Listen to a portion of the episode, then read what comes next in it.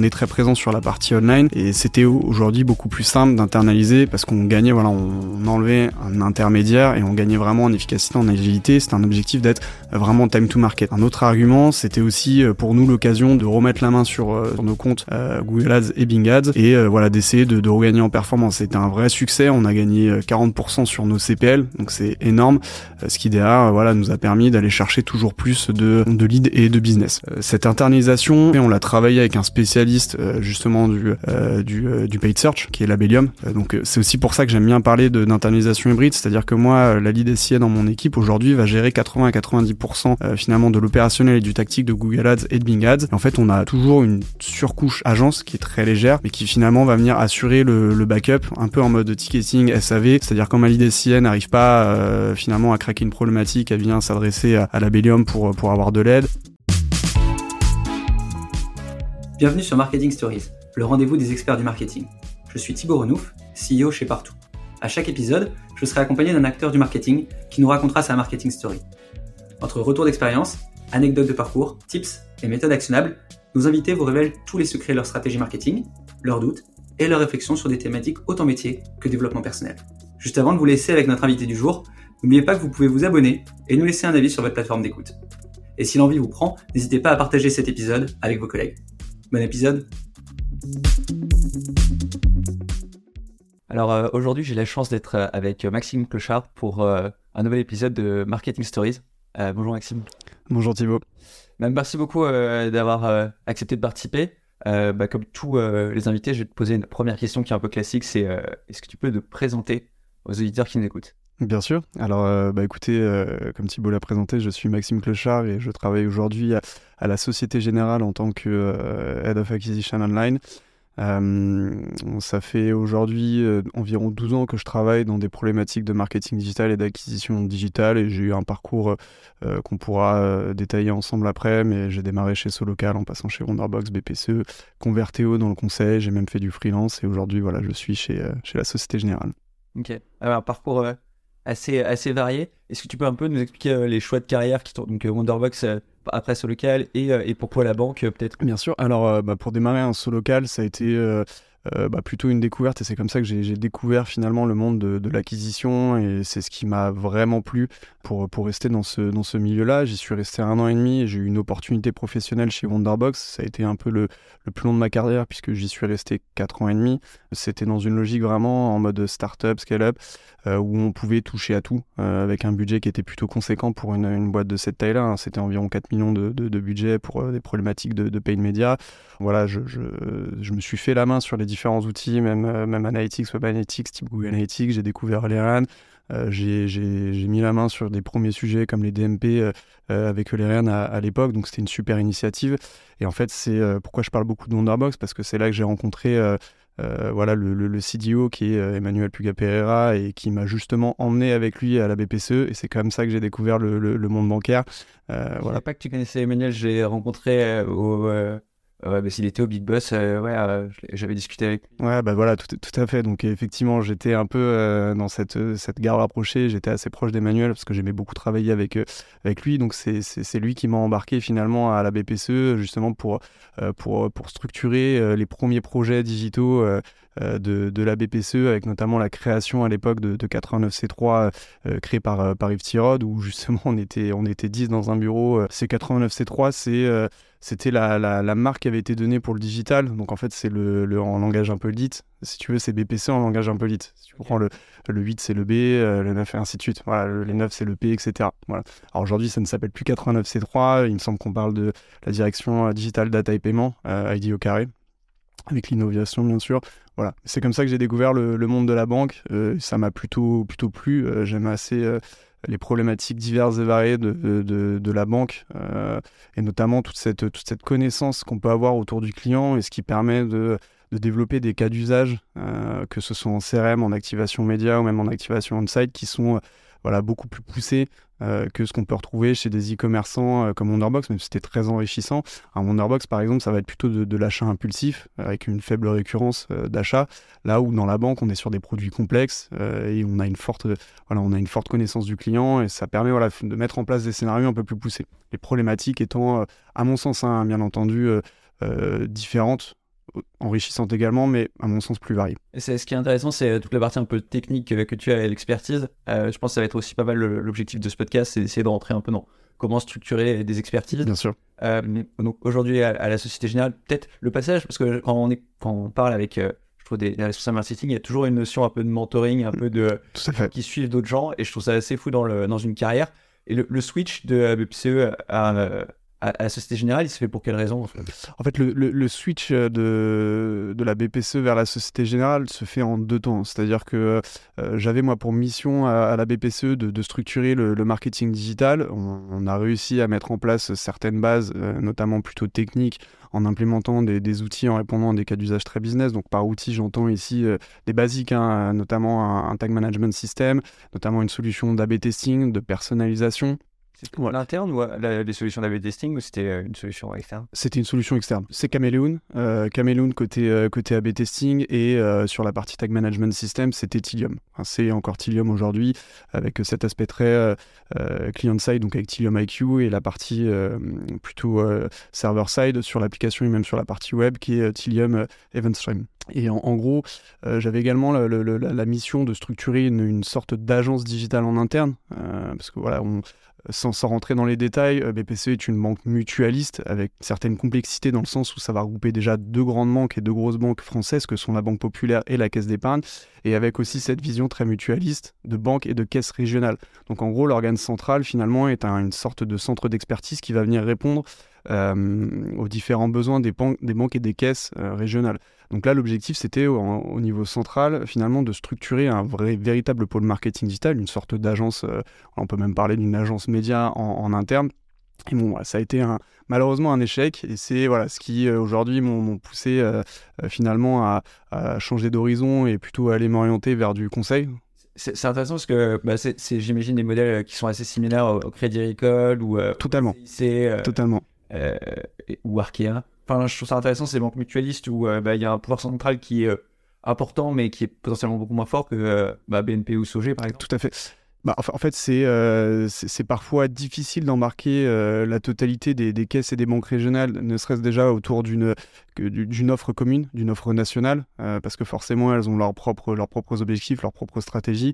Je sais que typiquement, Crédit Agricole a réussi à le faire, notamment en lançant un, un écho euh, ou euh, qui était en ouverture de compte. Nous aussi, on y avait répondu côté caisse avec Enjoy, mais pas forcément avec les mêmes moyens. Mais on peut aussi citer l'exemple toujours de Crédit Agricole qui a créé un GIE autour de, l'immobilier euh, en créant justement immobilier Crédit Agricole qui en fait est une sorte vraiment d'unification de, au niveau national de toutes les caisses autour de la thématique euh, crédit immobilier. Et donc euh, après, après ça, donc es parti Je suis parti chez Converteo. Converteo où, j'ai fait une, rapide expérience puisque ça a duré six mois. J'étais manager, j'ai travaillé sur des, chez des annonceurs comme Coca-Cola, Bouygues Telecom sur différentes missions, toujours autour du pay media. Ça s'est très très très bien passé. Et en fait, après, j'ai eu l'opportunité Société Générale où j'ai eu un contact d'une personne que je connaissais, donc qui est Marc Mansuy, qui est le directeur adjoint du digital aujourd'hui à, la Société Générale, qui euh, justement est en train de, structurer et d'internaliser de nombreuses compétences euh, dans cette banque. Et quand je dis de nombreuses compétences, c'était des compétences autour de l'acquisition, mais aussi euh, autour du, du, tracking et de la web analytics. Donc en fait, pour la petite histoire, moi j'ai rejoint euh, Société Générale fin 2019 en tant que euh, responsable euh, Web Analytics et Data Management. Voilà. Donc à cette époque, je l'idée et j'ai construit une équipe de, de six spécialistes autour du, tracking, du trafficking, de la web analytics, justement pour aider les différents PO de, la Société Générale à comprendre leur parcours, à identifier les pain points et surtout à, voilà, lancer des, les améliorations pour toujours dans cette logique d'amélioration continue de la conversion. Et, si on prend de la hauteur aujourd'hui sur tes équipes chez Société Générale pour essayer de, expliquer chacune des expertises, est-ce que tu peux euh, prendre chacune des expertises et nous expliquer euh, bah, quel est leur but, quel est Bien sûr. Bien sûr. Euh, bon alors juste pour faire la, transition, j'ai switché en fin 2020 sur mon cœur de métier, donc en justement en reprenant le lead sur l'équipe Pain Media Online sur des, logiques plutôt performance. Aujourd'hui, cette équipe elle est composée de, de 9 personnes. Euh, sur ces 9 personnes, on va avoir vraiment 4 experts leviers, 3 payants, 1 lead SEO. Donc sur les quatre. Euh, si on fait euh, un tour d'horizon du côté des, experts en, paid, on va avoir une idée SIA qui va venir s'occuper, et d'ailleurs c'est internalisé, et on pourra revenir sur, sur le sujet. On a internalisé la compétence de, la gestion de Google Ads et de Bing Ads. Donc cette personne voilà, gère ces deux leviers, donc avec à l'intérieur, bien entendu, toute la gestion très traditionnelle du, Search Network, de Discovery, du Display Network ou encore plus récemment de Performance Max. Voilà. Pour ceux qui nous écoutent, c'est quoi ton avis sur, sur les performances de chaque, chacun de ces éléments? Bah, déjà, je pense que c'est assez, euh, assez classique. C'est très lié au, euh, euh, comment dire, aux, parts de marché des, deux moteurs de recherche. Forcément, aujourd'hui, on a un découpage du budget qui, qui est plutôt de l'ordre de 90, voire même 95% qui, part, qui part chez Google. Maintenant, en termes de, performance, voilà, c'est vrai que moi j'avais quand même beaucoup d'a priori à la fois sur Discovery et même encore plus sur Pmax parce que finalement ces deux produits sont des produits qui vont créer une certaine opacité sur les inventaires euh, de diffusion côté Google. Hein. Si je prends Discovery, c'était un peu aussi un moyen entre guillemets détourné, en tout cas moi c'est ma perception, de revendre de l'inventaire Gmail Ads que les annonceurs avaient un peu euh, euh, évité pendant une certaine période. Pmax, c'est un peu la même chose, c'est-à-dire que Pmax aujourd'hui, c'est je, prends tous les, quasiment tous les inventaires de Google, je te diffuse, tu fais, confiance à l'algo Google, euh, et, voilà, aujourd'hui, on a très peu de visibilité concrète. On a des moyens, des petits moyens, des petits tips qui permettent d'optimiser et de comprendre un peu de, quelle façon c'est diffusé. Maintenant, pour répondre à ta question, est-ce que c'est performant? Oui, c'est très performant et c'est pour ça qu'on y va et c'est pour ça qu'on continue. Ok, et ça veut dire que potentiellement, euh, bah, est-ce que tu penses que ça veut dire qu'il y a moins besoin d'expertise pour piloter du PMAX qu'à l'époque? Parce que potentiellement, euh, c'est des, des, outils qui sont, comme tu le disais, avec des algorithmes un peu opaques et euh, potentiellement, là, on voit, euh, je trouve que de plus en plus, alors ChatGPT, peut-être pas le sujet du jour, mais, euh, en tout cas, on voit que les applications directes de l'intelligence artificielle sont assez poussées et s'appliquent dans l'AD. Et PMAX, pour moi, c'était un peu le truc de Ah, mais peut-être qu'on n'aura plus besoin. Alors j'ai effectivement, euh, moi, j'ai connu un peu les, deux périodes dans le sens où euh, j'ai opéré du, Google Ads en direct, donc j'ai connu la période de, l'opérationnel très Google Ads, euh, bah, finalement il y a, a 8-10 ans, où on en était à moduler, modifier les, les, enchères, ajuster les, nos, biddings en fonction des devices, en fonction de la, la zone géographique, etc.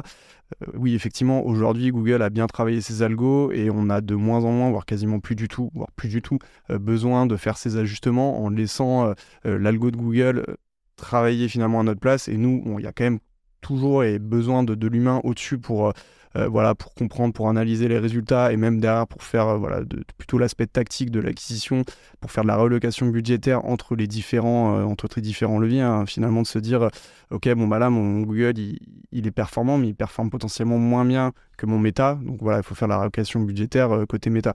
Donc ça, c'est du, on prend un peu de, de, de hauteur et tu as toujours besoin de, cet humain finalement pour couvrir le tout.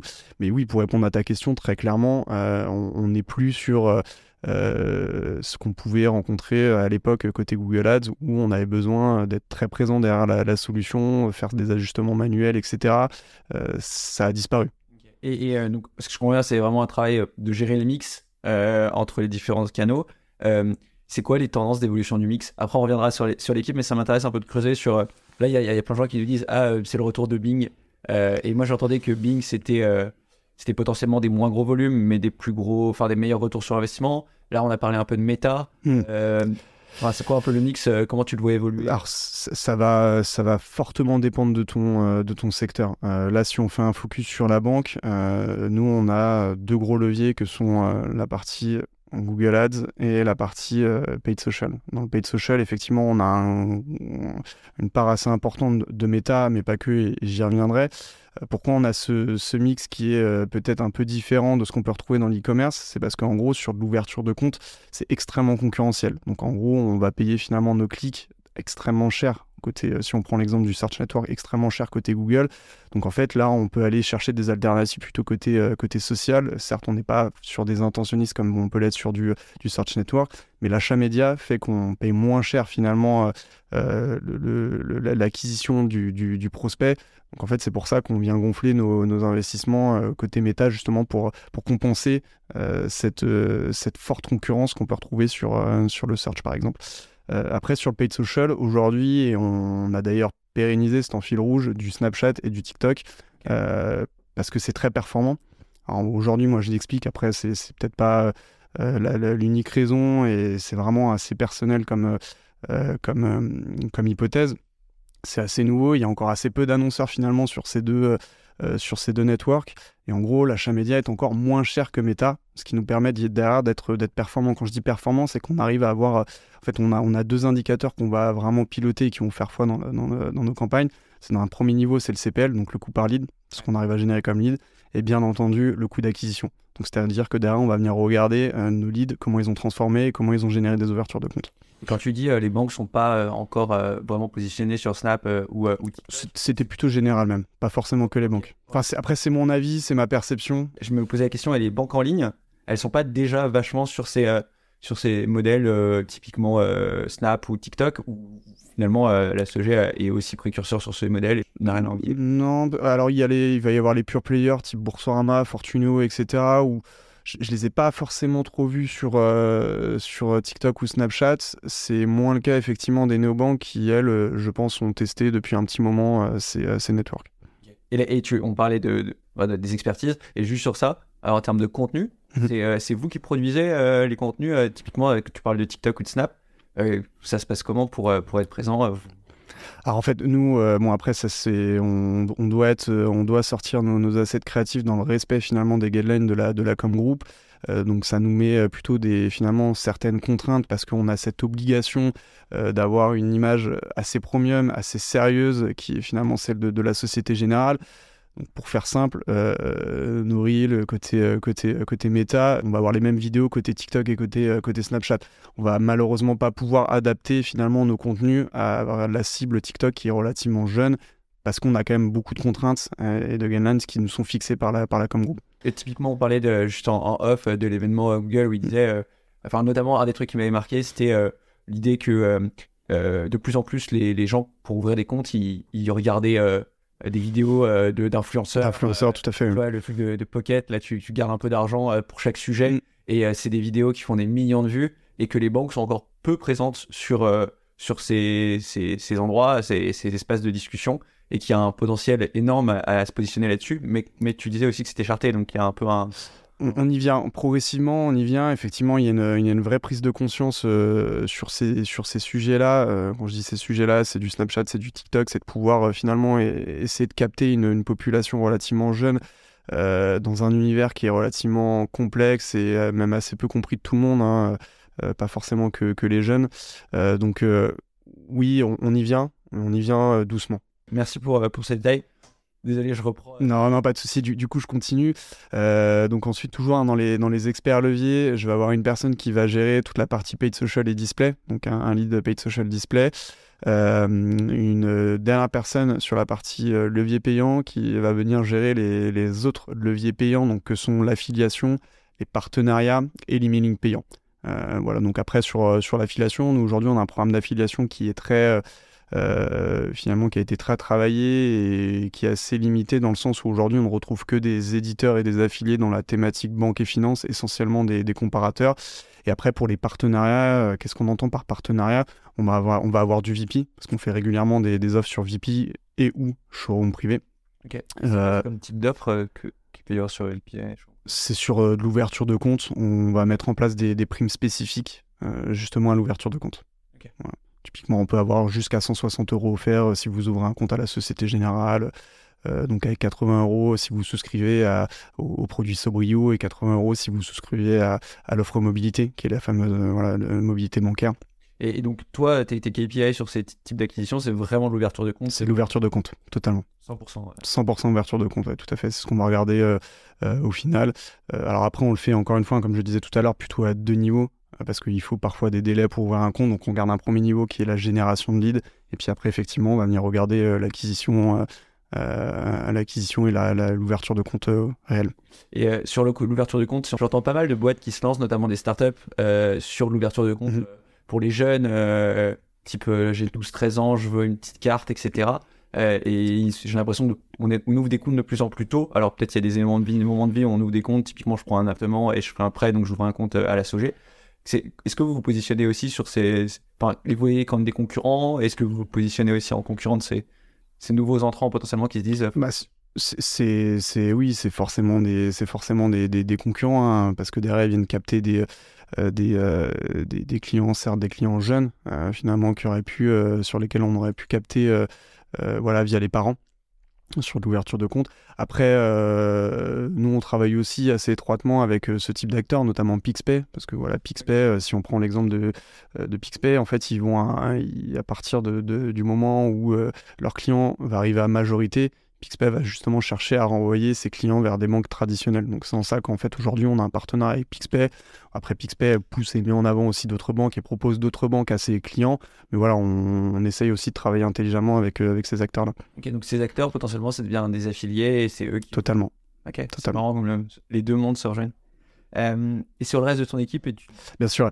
Euh, donc là, j'ai fait un, tour d'horizon sur les, euh, spécialistes des, leviers payants. je parlais tout à l'heure du, du, lead SEO. Donc le lead SEO, aujourd'hui, il va venir encadrer finalement deux personnes. Une personne qui, qui est vraiment très liée à, au présence management, euh, qui est une problématique qu'on retrouve euh, voilà, chez, tout, euh, chez tout annonceur ou toute société qui va avoir des, points de vente, des points physiques. Donc là, avec une, un véritable objectif de faire du drive, du drive to store, en fait, de renvoyer soit des prospects en agence pour de la prise de rendez-vous, euh, soit finalement des clients toujours pour cette prise de rendez-vous, soit pour des aspects très, euh, euh, très liés à la gestion de leur compte, ou alors sur du, business, et c'est l'essentiel hein, de la prise de rendez-vous sur voilà, comment souscrire un crédit immobilier, souscrire un crédit conso, etc. Comment ça se matérialise? Aujourd'hui, on, a un, voilà, on a un store locator, un site agence qui met en avant nos, nos, nos, milliers d'agences. Puis après, on fait bien entendu du, du présence management, justement avec vous aussi sur de la diffusion et de la multidiffusion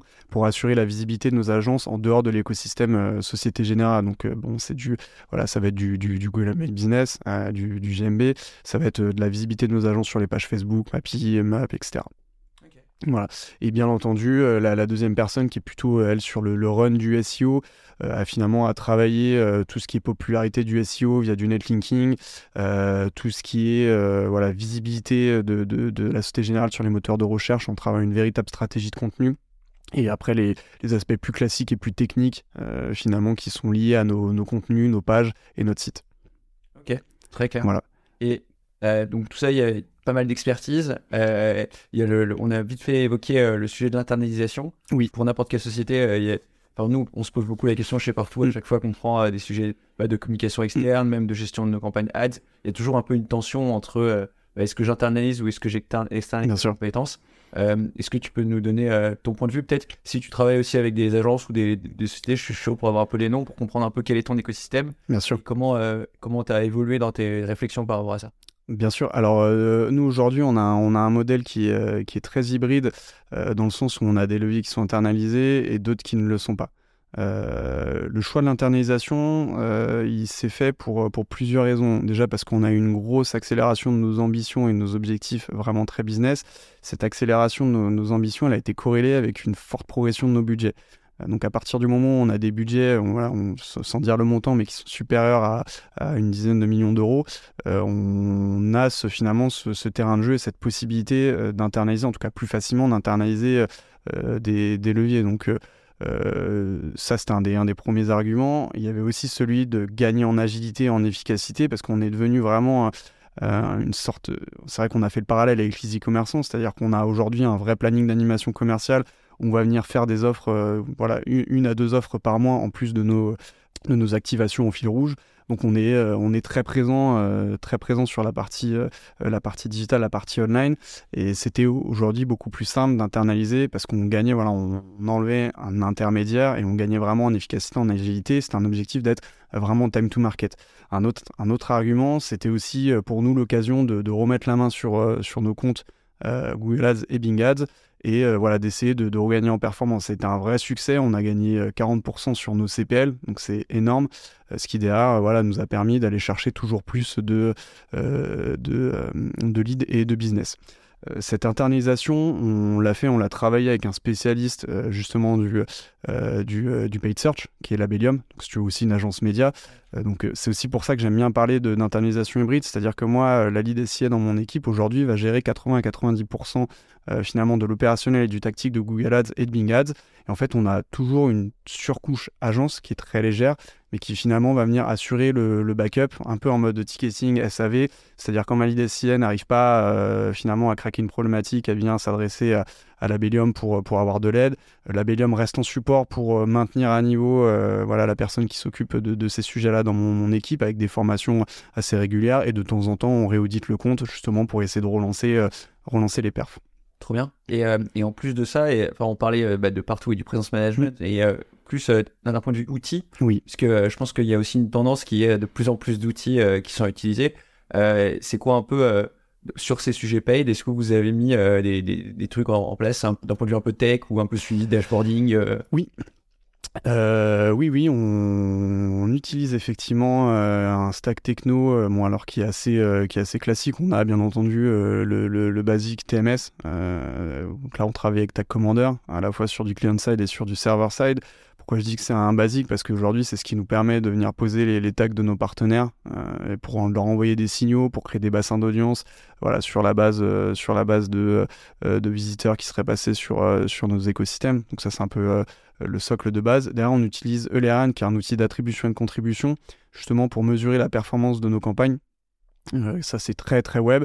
Et là, on est en train de, de, travailler pour la mise en place d'un MMP, donc d'un Mobile Measurement Partners, type Adjust ou AppFlyer, euh, pour avoir le, même fonctionnement, mais euh, sur notre app et pour pouvoir capitaliser sur l'audience de nos apps.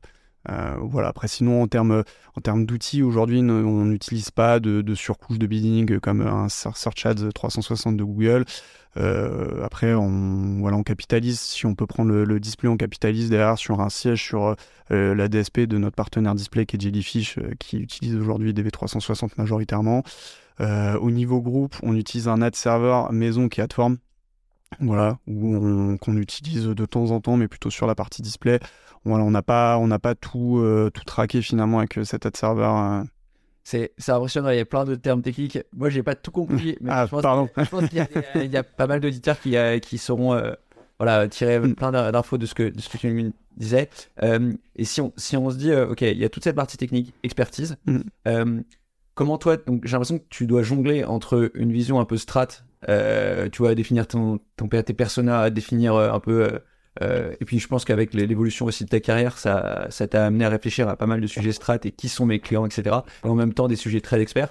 Si on passe maintenant plutôt sur les, sujets strat, mhm. euh, comment, tu, comment tu travailles euh, bah, potentiellement avec Marc sur qui sont nos personnages, comment je les adresse, comment je les segmente? Est-ce qu'il y a Enfin, est-ce qu'il y a des conseils en strat qui vous bossez? Est-ce qu'il y a des, des réflexions même plus long terme euh, ça alors c'est vrai qu'aujourd'hui, euh, nous, nos ambitions sont, sont, de belles ambitions, mais sont très fortes. Donc on est euh, vraiment parti plutôt sur des logiques de mass market. Donc si je prends de l'ouverture de compte, euh, je vais pas avoir cette logique de est-ce que je veux plus de, de CSP+, ou des, des, enfin, des profils vraiment spécifiques. Oui, dans l'idéal, c'est vrai qu'on on souhaiterait avoir des, voilà, des, des, des, clients qui vont utiliser la Société Générale comme, comme, comme banque enfin comme banque première. Euh, mais aujourd'hui, euh, nos ambitions font qu'on est vraiment dans une logique de volume, qu'on va chercher à capter du volume. Euh, donc c'est plutôt, j'ai envie de dire, du mass market. après, on a aussi les, contraintes finalement qui vont et les contraintes et les conseils que vont finalement nous donner les différentes plateformes d'achat média comme Google ou comme Meta, qui eux sont plutôt sur des logiques de dire en termes de ciblage, visez large, notre algorithme s'occupe de tout euh, et vous verrez la paire sera meilleure. Moi, je, je l'ai fait assez rapidement et assez basiquement, mais c'est finalement c'est un peu ça. Donc c'est euh, euh, en, gros voilà, faites le ciblage le plus large possible et derrière notre algo va définir avec nos signaux, nos propres signaux finalement quels seront les les profils les plus à même et les plus appétants finalement sur sur vos différents produits. Ok, très clair. et si, pour, pour finir un peu sur cette partie acquisition pure. Euh, si on prend du recul et on essaie de se dire euh, à 5 ans, 10 euh, ans, quels vont être les gros changements de ce métier et même de, ce secteur, à la fois pour la banque, mais plus largement, c'est quoi un peu toi les, grandes tendances que tu vois pour suite bah déjà, il y, a un sujet qui, qui, a déjà commencé à nous impacter et qui va nous impacter de plus en plus, qui est la fin du cookie, qui a, finalement qui a été un coup dur, j'ai envie de dire, dans un premier temps pour les, pour les sujets du, du paid. Après, on, on sait, et surtout les différentes attaques, les différentes martech savent s'adapter. Et, je leur fais confiance, mais voilà, il va y avoir ce, monde qu'on a déjà commencé à préparer avec des logiques de type server-side, différentes voilà, façons de, pouvoir pousser des signaux, de pouvoir recibler nos audiences.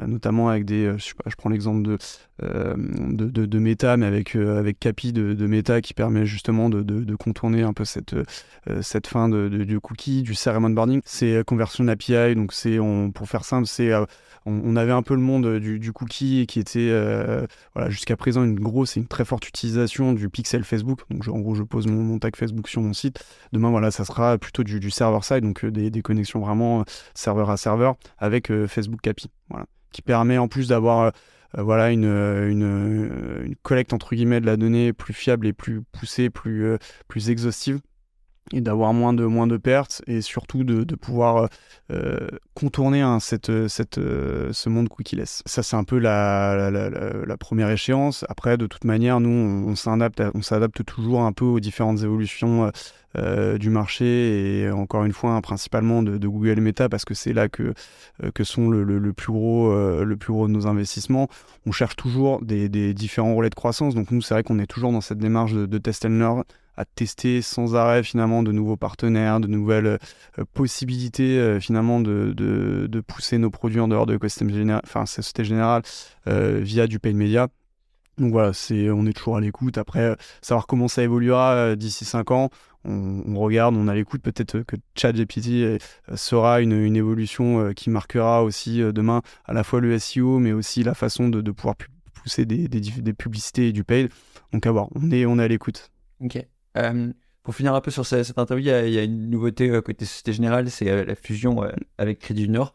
Je sais pas, tu me disais en aussi que ça impactait peu la partie SIA. C'est quoi un peu les, changements pour vous? Est-ce que c'est quand même une actualité importante pour l'entreprise de manière globale? Ah, Totalement, c'est une, une, actualité, euh, une, actualité très forte. L'objectif était de pouvoir faire un rapprochement euh, des, deux réseaux et d'installer une nouvelle marque et d'être euh, voilà, plus présent. Je pense que derrière aussi, il y a aussi une volonté de pouvoir finalement améliorer le, coefficient d'exploitation, d'en générer des, économies, etc. Et aussi de pouvoir installer une marque de façon plus importante sur le territoire, euh, français.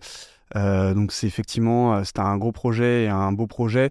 Nous, au niveau, au niveau vraiment acquisition et, et pay media, on a été assez peu impacté dans un premier temps, dans le sens où il n'y avait pas d'équivalent côté, côté Crédit Nord et capitalisé surtout sur l'activation on-site et de l'activation CRM, qui faisait assez peu de, de pay media. Donc, pas, finalement, pas d'impact sur, direct sur des, des aspects très, très RH. Par contre, on a eu beaucoup d'impact forcément sur de l'opérationnel, euh, notamment SEO. Donc moi, mon lead SEO a dû euh, euh, vraiment travailler énormément pour limiter les impacts d'un changement de domaine et d'un changement de marque en termes de visibilité sur les moteurs de recherche. Et bien entendu, on a eu tout cet, tout cet accompagnement euh, liés à nos assets créa, euh, donc pour pouvoir accompagner le changement de marque et le changement euh, voilà, de, de, char. Donc on a réadapté toutes nos créas et il y en avait beaucoup. voilà, au 8 janvier, ça s'est, ça s'est passé. Donc c'était la, la transition, j'ai envie de dire, digitale de, de, de l'ancienne marque vers la nouvelle marque. Donc aujourd'hui, effectivement, nous sommes LG. Ok, très, très clair. Pour, pour, finir, il y a, hum, je pense qu'il y a plein de choses que, que tu dis. Moi, j'ai, appris beaucoup pendant le podcast sur plein d'aspects techniques. Comment euh, toi tu t'es formé? C'est quoi les ressources que tu utilises euh, pour quelqu'un qui a, qui écouté le podcast et qui se dit en fait il faudrait que je sois plus technique, il faudrait que je me forme plus, c'est quoi un peu les conseils que tu pourrais donner Est-ce que toi tu as appliqué euh? Alors moi, je me suis un peu formé sur le tas au travers de, de, mes différentes expériences. C'est vrai que je suis un profil où j'aime beaucoup être mettre la main finalement entre guillemets dans le cambouis. Euh, dès le début, j'ai commencé, euh, même si c'était géré par une agence, à mettre la main dans Google Ads, dans Bing Ads, etc. C'est un peu comme ça que je me suis formé.